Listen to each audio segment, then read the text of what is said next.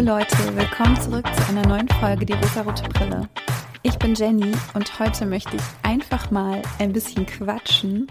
Es wird also etwas unkonventioneller. Ich habe aber trotzdem ein Thema mitgebracht und zwar ist das Princess Charming. Ich weiß nicht, in welcher Bubble ihr so unterwegs seid, aber in meiner Bubble ist das das Thema momentan. Wie ich finde, auch zu Recht. Ich würde euch einfach kurz erklären, worum es darin geht und euch dann meine Gedanken dazu mitteilen, denn ich habe ein paar dazu. Wer es nicht weiß, wer dieses Format nicht kennt, es gibt ein neues Dating-Format im deutschen Fernsehen beziehungsweise auf TV Now. Das ist ein Streaming-Anbieter, bei dem man ein Abonnement abschließen kann und dort eben Filme und Serien streamen kann. Und auf diesem Streaming-Angebot läuft Princess Charming. Princess Charming ist ein Dating-Format für Frauen mit Sternchen, die Frauen mit Sternchen lieben. Und vielleicht kennt ihr ja schon das Format Der Bachelor. Das ist ja ein schon relativ altes Format. Das kam auch ursprünglich aus den USA, meine ich. Da gab es in Deutschland ja schon einige Staffeln, in dem ein Mann die Liebe gesucht hat, indem er sehr viele Frauen gedatet hat und sie immer wieder eine Runde weitergeschickt hat und immer wieder sind Frauen ausgeschieden und es ging um Liebe und es ist Trash-TV, das heißt, es geht auch um Eifersucht, es geht um Gemeinheiten untereinander und es geht um Lügen, es geht um, wer sagt die Wahrheit über seine und deine Gefühle. Also, ich liebe es sehr. Nach dem Bachelor kam die Bachelorette. Da wurde die Hetero-Verteilung einmal umgedreht, denn es gab eine Frau, die mit mehreren Männern die Dates hatte und darunter dann ihren Traummann herausfinden durfte. Und noch nicht ganz so lange, aber immerhin schon in zwei Staffeln in Deutschland gab es Prince Charming, wo ein männlicher Bachelor in Anführungszeichen unter mehreren männlichen Kandidaten seinen Traummann finden konnte. Also Bachelor und Bachelorette für in der Regel sehr hetero Menschen und Prince Charming war dann für die männlichen Gays und jetzt haben wir Princess Charming für die weiblichen Gays, um es mal sehr verallgemeinern zu sagen. Und ich persönlich fand Prince Charming einfach schon mega toll, weil eben auch endlich mal gezeigt wurde, dass der Großteil unserer Gesellschaft eben nicht hetero ist, was, wie ich finde, nämlich nicht so ist, auch wenn dieses Bild sehr oft vermittelt wird. Die meisten Menschen sind eben nicht hetero. Ich sag auch gleich zu dieser hetero bi homo spanne vielleicht noch was. Ich finde, in unserer Gesellschaft werden wir so aufgezogen, als gäbe es heterosexuelle Menschen heterosexuelle Cis-Menschen und alle anderen sind eine ganz, ganz große Ausnahme. Also, wenn du eine Frau bist und auf Frauen stehst, bist du eine Ausnahme. Wenn du eine Frau bist und auf Frauen und Männer stehst, bist du eine Ausnahme. Mal ganz abgesehen von allen anderen sexuellen Orientierungen und sexuellen Identitäten. Wenn du das bist, bist du eine ganz große Ausnahme und andere Menschen, die auch so sind wie du, da gibt es nur ganz, ganz wenige von.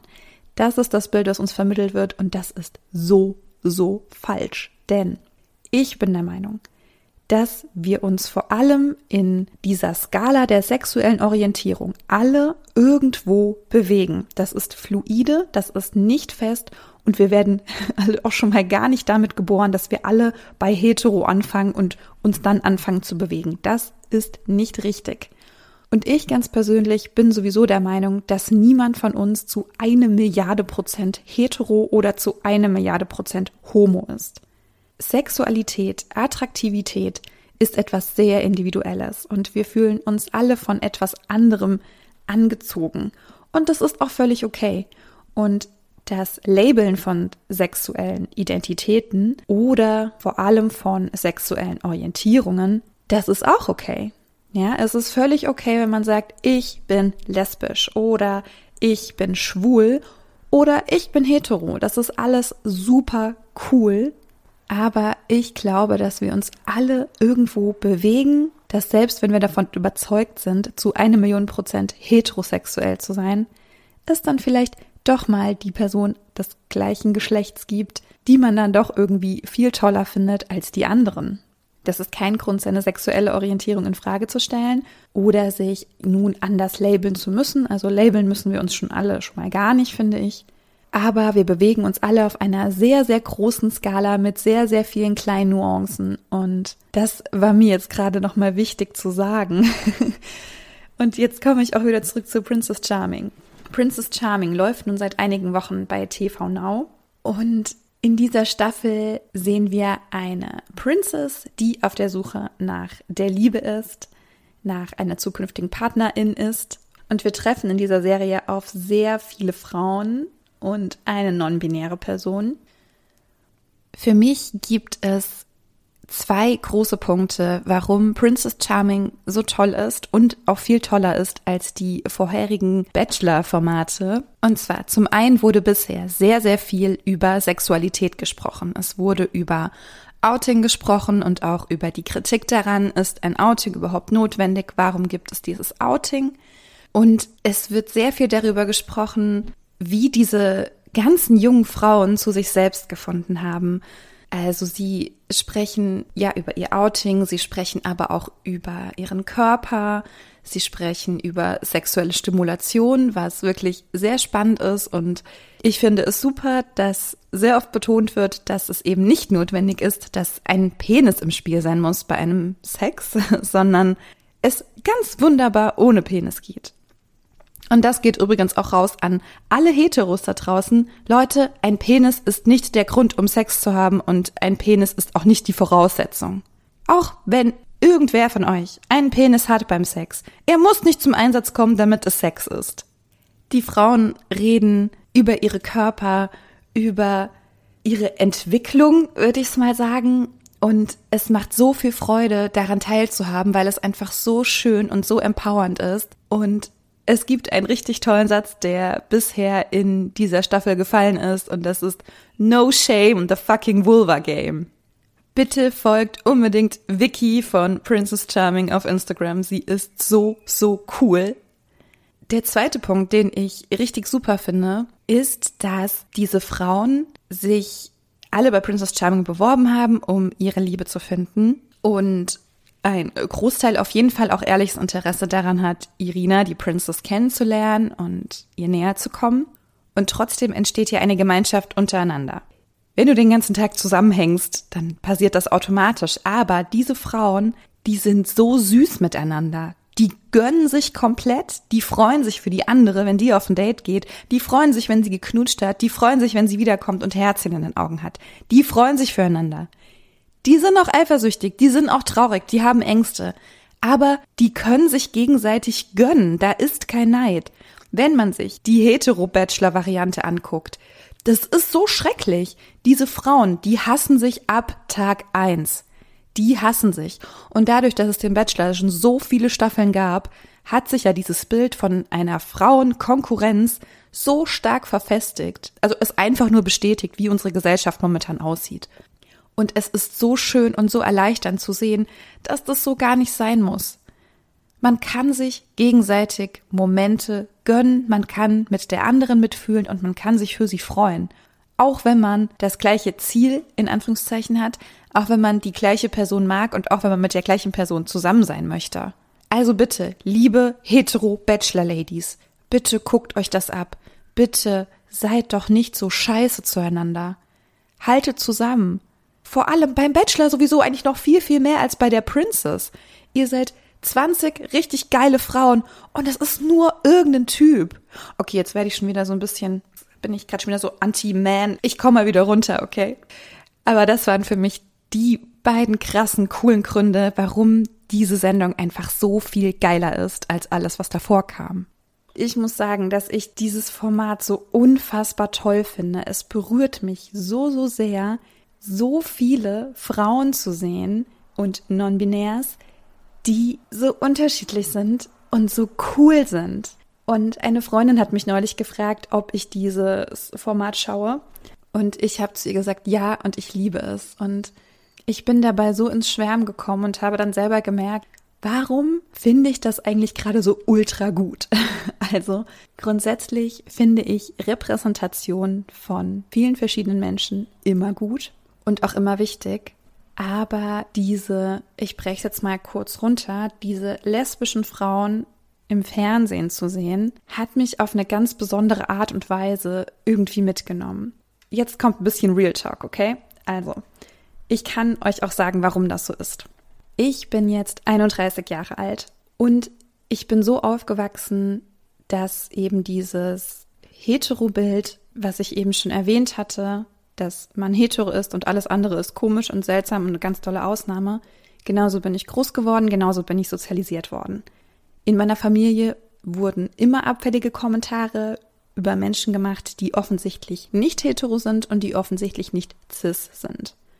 Und ich hatte schon in der Folge mit Liz gesagt, als wir über Hannah Gatsby gesprochen haben, dass diese Internalisierung von diesen Glaubenssätzen dann irgendwann in dir drin sind, selbst wenn du diesen Glaubenssätzen gar nicht entsprichst. Also Hannah Gatsby hat gesagt, sie hat gelernt, homophob zu sein, obwohl sie selbst lesbisch ist. Und ich habe auch gelernt, homophob zu sein und ich war unfassbar homophob. Und ich kann euch nicht sagen, wie lange das so war. Es war auf jeden Fall eine ganze, ganze Weile. Es ist bis heute ein großes Stück Arbeit, diese Homophobie in mir aufzubrechen.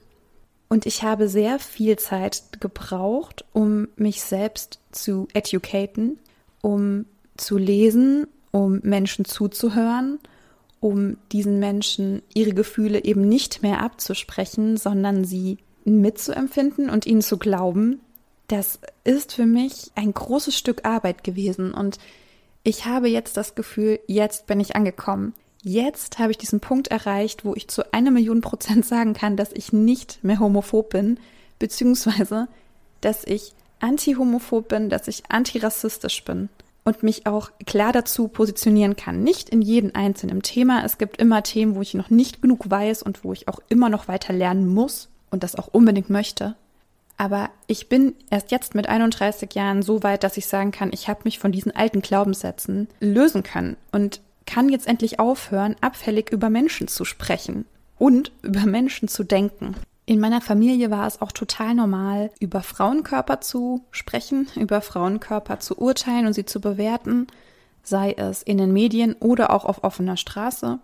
Ich bin selbst sehr oft von meiner Familie kritisiert worden für mein Aussehen, für meine Körperform, obwohl ich sehr nah dran war immer an einem normschönen Körper und trotzdem wurde mir immer wieder gesagt, dass ich irgendwie doch nicht reinpasse. Und dadurch habe ich das selber angenommen und habe das genauso mit anderen Menschen und vor allem Frauen gemacht. Egal welche Schauspielerin, egal welche Sängerin, egal welche Künstlerin in der Öffentlichkeit stand, ich war der Meinung, ich dürfte sie bewerten und beurteilen und meine Meinung ist das Nonplusultra und die ist allgemeingültig. Und wenn es Künstlerinnen in der Öffentlichkeit gab, die ich nicht mochte, habe ich immer über sie gesagt, die ist so hässlich. Und der Grund, warum ich sie so hässlich fand, war, weil ich eigentlich neidisch auf sie war. Könnt ihr das irgendwie nachvollziehen? Ich habe ja vor einer Weile auch schon eine Folge über die No Angels gemacht. Und falls ihr mir auf Instagram folgt und das irgendwie mitbekommen habt, die No Angels sind ja back und ich liebe sie so, so sehr. Ich höre ihre Musik, ich sehe mir Videos, Interviews an und mir kommen die Tränen, weil ich so eine tiefe Liebe für sie empfinde. Das ist unglaublich. Und ich habe mich gefragt, warum? Also warum liebe ich Princess Charming so sehr? Warum berührt mich diese Reunion der No Angels so sehr?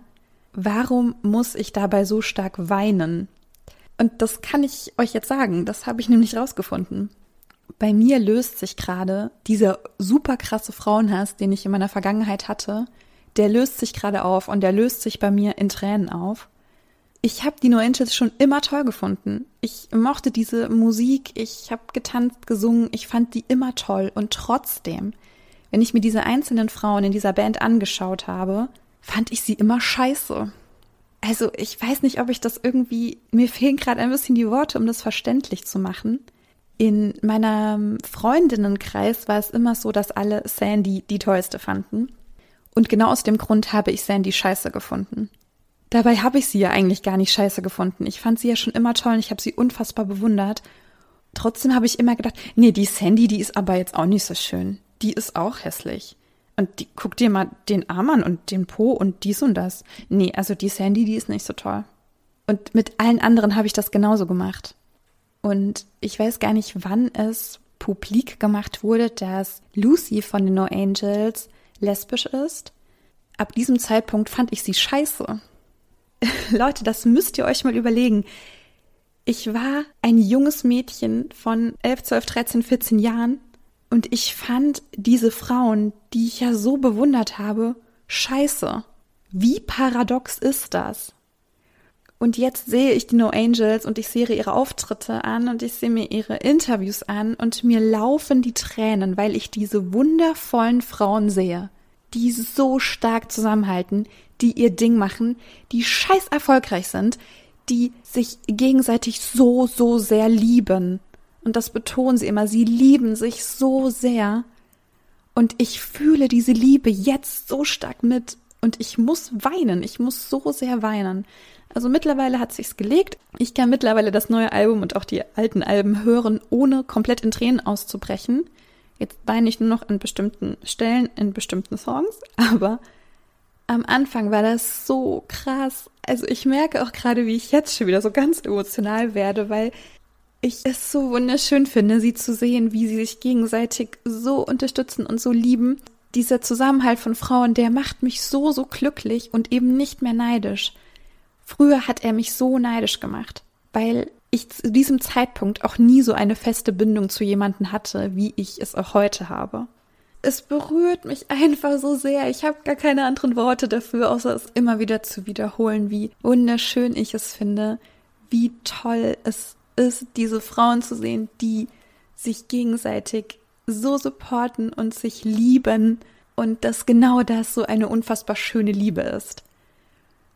Princess Charming hat mir damit im Prinzip nochmal so einen kleinen, ja, so eine kleine Kirsche auf Sahnehäubchen gesetzt.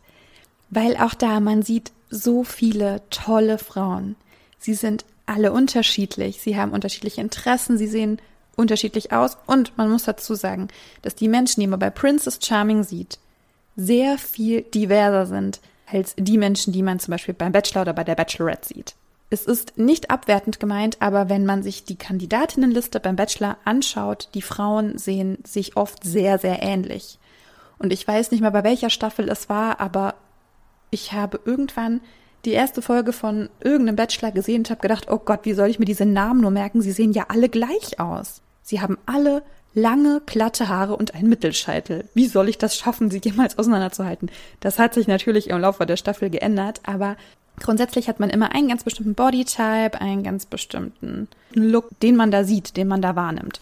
Und das ist bei Princess Charming eben nicht. Du hast kleine Frauen, große Frauen, muskulöse Frauen.